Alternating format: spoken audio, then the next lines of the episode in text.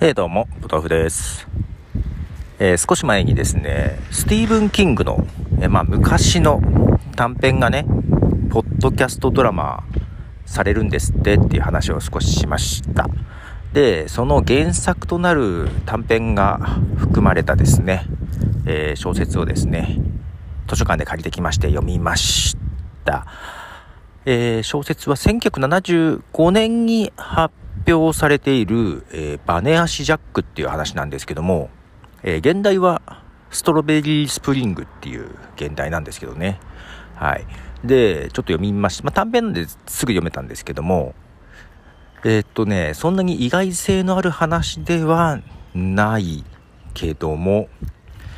本編のね、マイカップオブティーの方で、まあ、ドラマの、オーディオドラマの話をちょっと今回してたんですけども、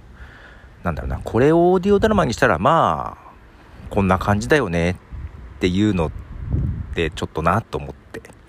で、結構この小説読んで、ああ、これどういう風にドラマ化するんだろうっていうのがね、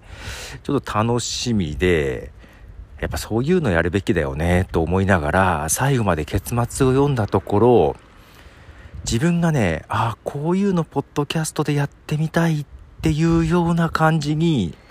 すごく近くて、わー、なんだろう、英語わかんないけども今から楽しみっていう感じです。わかんないながらに聞くと思います。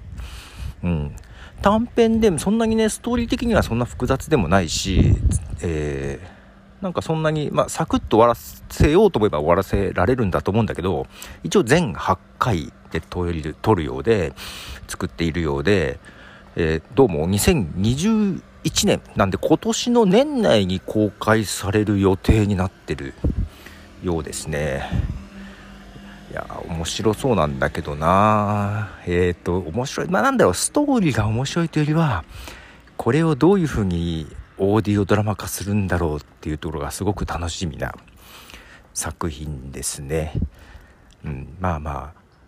スティーブン・キングにしてはそんなに残酷、残虐な感じでもないし、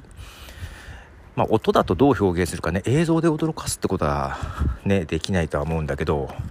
まあ、音で驚かすのはあるかもしれないけど、けど、小説でもそんなに殺害シーンっていうのはそんなに出てこなかったんで、ちょっとどういう風かなと思ったりですということで、ポトフでした。じゃあね。